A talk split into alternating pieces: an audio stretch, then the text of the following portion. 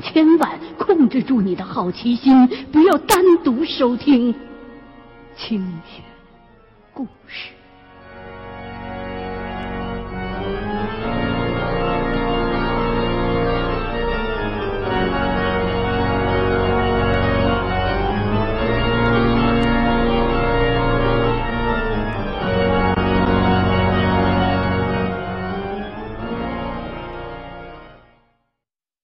到了西昌之后，我们七个人碰了头，互相介绍了彼此，然后呢，找了一家餐馆吃饭。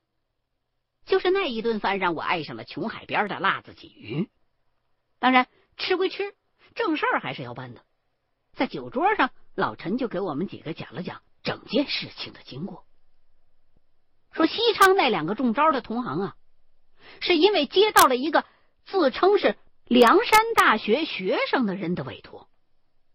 这委托人说，他们学校正准备搞开发，征用了一片荒地，可是还没来得及动工呢，就出了状况了。说有一天，他和另外一个同学发现一个身上穿着红色的棉袄、下半身穿着花布棉裤的矮个的女人，在那片荒地上。盘腿坐着，脑袋还一垂一仰，一垂一仰，重复的动着。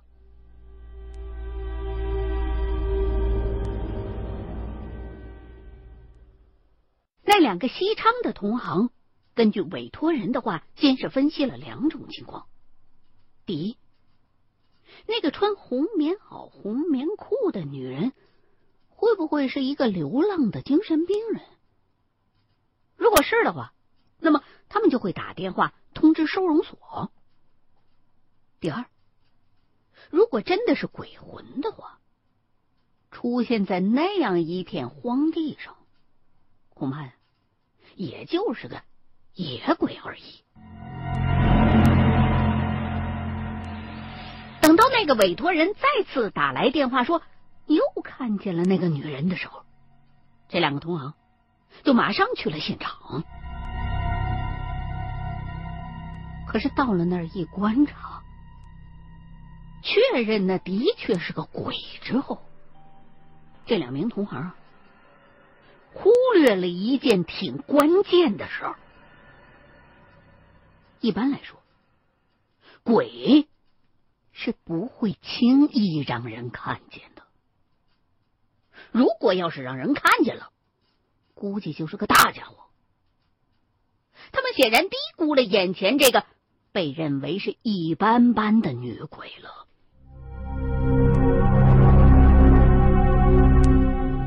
结果呀，这两个人用了无数的方法，始终就驱散不了这个鬼。还引来了很多现场的目击者，而且这两位同行还被那个女鬼给缠上了。什么症状呢？就是头疼、后背发酸、咳血、喘不上气儿来，连连的做噩梦。我们的行话管这个叫做生鬼病。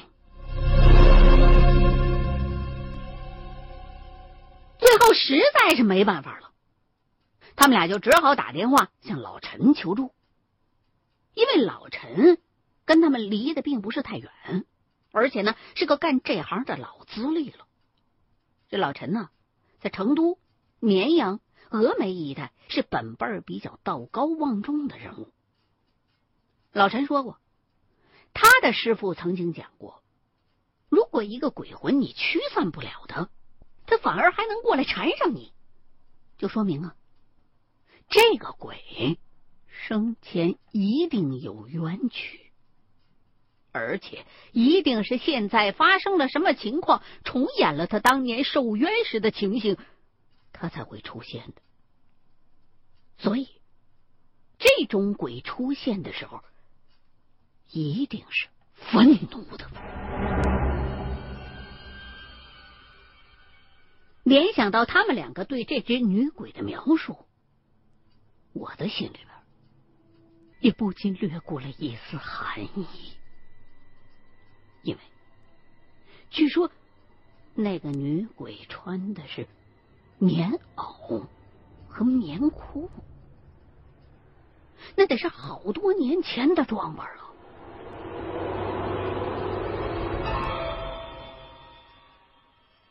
大家伙商议了半天，毕竟各自的手法不一样，最后的决定是立一个大阵，大到可以覆盖那一整片荒地的。当然，如此规模的阵法所需要用的东西也很多，当中还有一些比较恶心的玩意儿，在这儿我就按下不表了。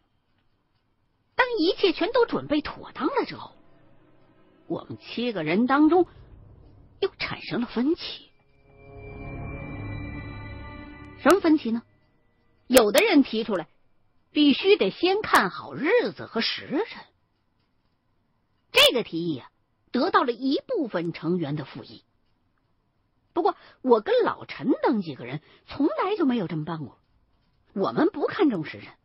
觉得这是不必要的耗费时间，所以就这个问题，两伙人争执了一会儿，但最终啊，还是以我们这一方的妥协而告终了。就这样，选好日子，看好时辰，由他们这伙人决定，九月九号的夜里开始行动。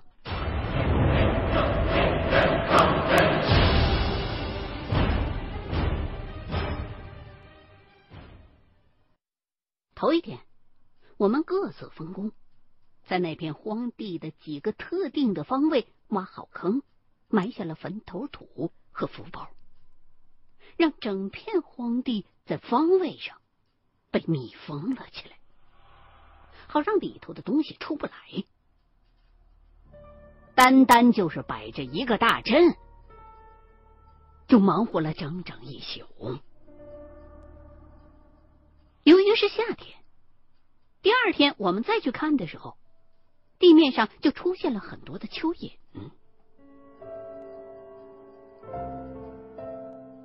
在等待夜幕降临的过程当中，其中几个同行从当地人嘴里又打听到了一些信息。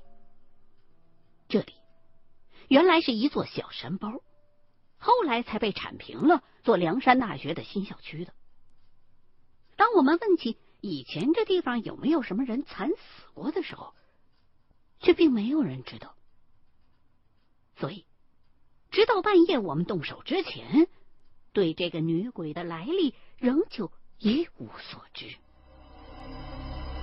但是，我们全都明白，这位可不是个善茬儿，因为他除了除了吓人之外，还害人。所以，这一回在阵法当中，我们七个人每个人下的都是猛药。另外，虽说是一起立了一个阵，但实际上还是各自为战。办法呢，就是七个人从七个不同的方位围成圈儿，往圆心处走。因为不知道这只恶鬼是在哪个方位，就只能逐渐的把这个包围圈缩小，顺便看看谁比较倒霉，先遇上他。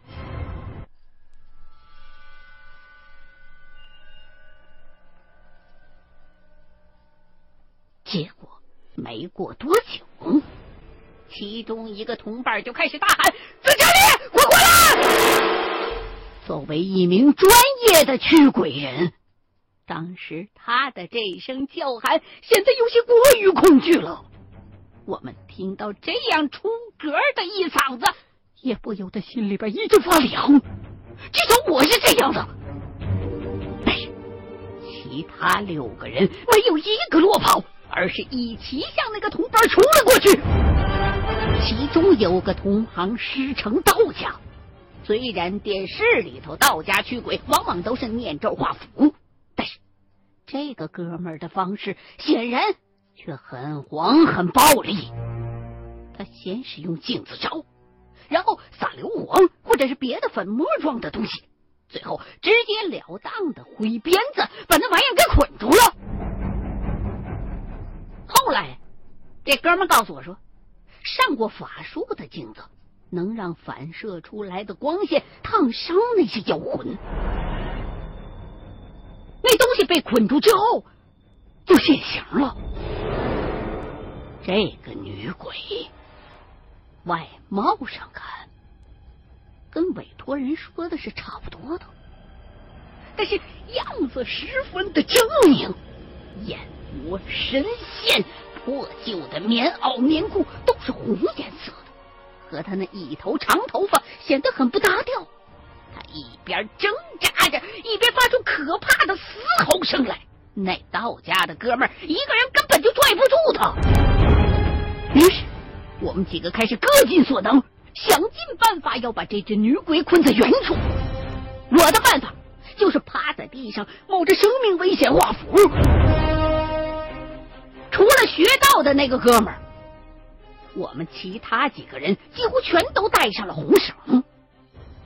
可能各位会不相信，一段红绳哪有这么大的力量啊？我想说。如果你们知道了这种红绳炼制的过程的话，就会明白为什么我们每回都会带着它了。当时七个人的合力还是颇有威力的。我也明白了为什么我那两个同行会中招。这个鬼魂确实很给力。我们逮住他之后，硬是用了最毒辣的一招，用波照头。用铁丝捆脚，才算彻底的把他给打散了。这个过程累得我们七个气喘吁吁，道家那哥们儿更是连死的心都快有了。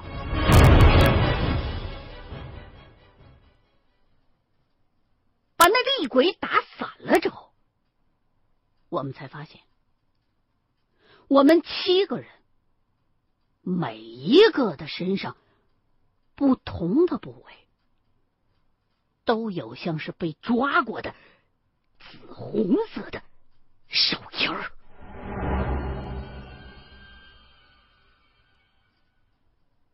我从来没遇到过这么厉害的鬼，可以说，这是我出道这么多年最惊险的一次遭遇。至于这只女鬼生前到底遭遇过什么，以至于死后变成了如此怨气冲天的厉鬼，我们已经无从考证了。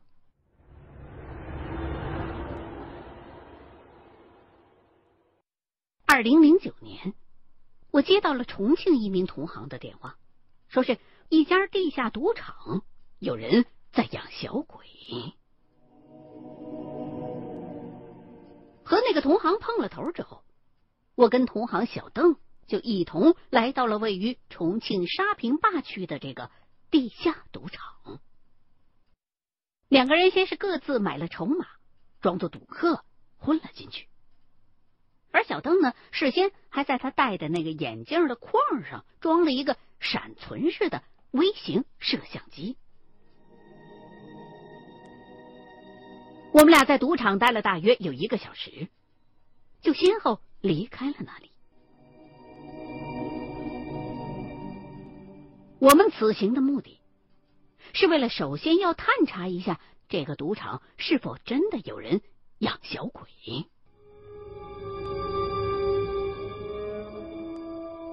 正像有些电影表现的那样，大多数摄像器材。都能够捕捉到一部分灵体，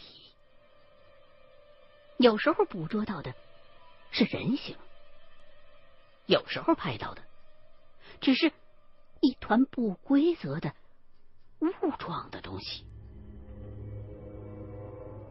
随着现如今科技越来越发达，摄像机或者监控录像，在某种程度上来说，大大的提高了我们的工作效率。再说我们俩回到酒店之后，就开始一遍一遍的仔细看那些录像，认真的分辨每一个客人。终于，在玩五张的桌前发现了异样。过牌的基本上都知道，五张也叫梭哈，紧张刺激，尤其是赌的比较大的时候，一般是不准许有人站在赌客的身后的，为的是害怕赌客之间会相互递点子。我们俩在这段录像当中看到了异状，一个看上去年纪不大的人一直站在其中一个赌客的背后。两只手时不时的拍打着这个赌客的双肩。如果你不仔细观察的话，还真会以为这个人呢是在拍赌客的肩膀，替他打气儿呢。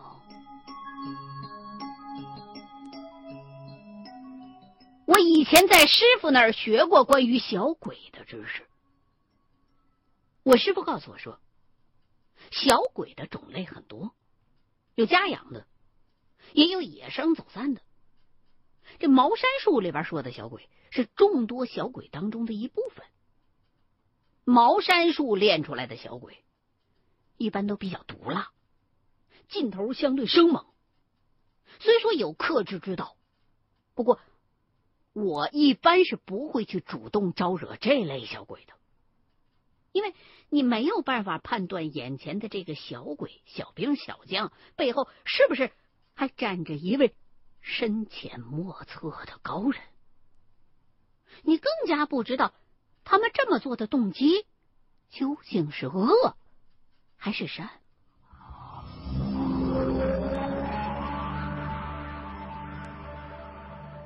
开茅山术不谈，其余的小鬼的门类就分的比较杂了。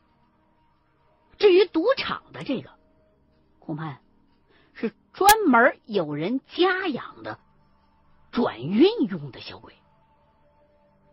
至于这个小鬼为什么一直在拍那个赌客的肩膀头，这里啊还是有一个典故的。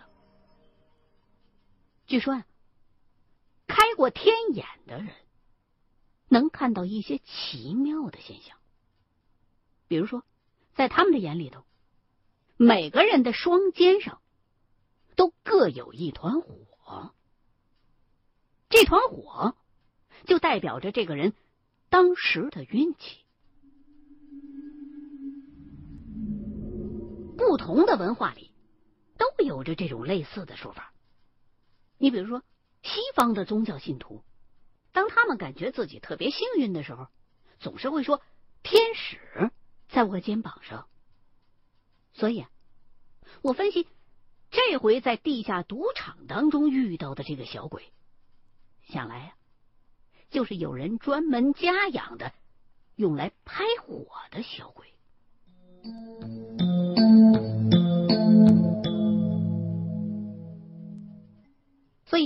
就立场来看，他应该是赌场内部人自个儿养的。因为如果一个人的火很旺，就会一直赢钱，这可不是赌场乐意看到的。他们呢，就必须要利用小鬼，把手气旺的赌客的肩膀上的火，运气之火给拍小喽。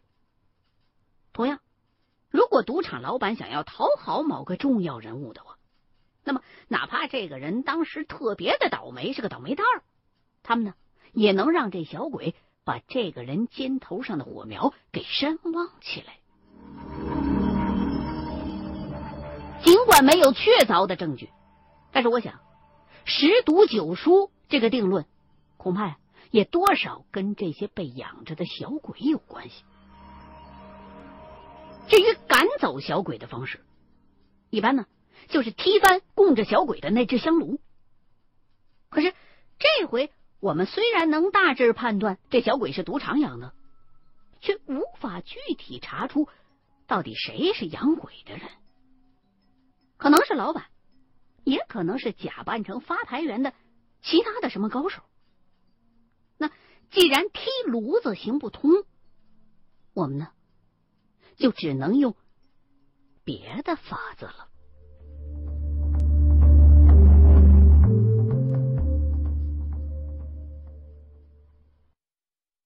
OK，刚刚您收听到的是《新清雪故事系列之猎鬼人》的第八集。新浪官方微博“清雪故事二零一零”，欢迎您继续收听下一期的清雪故事。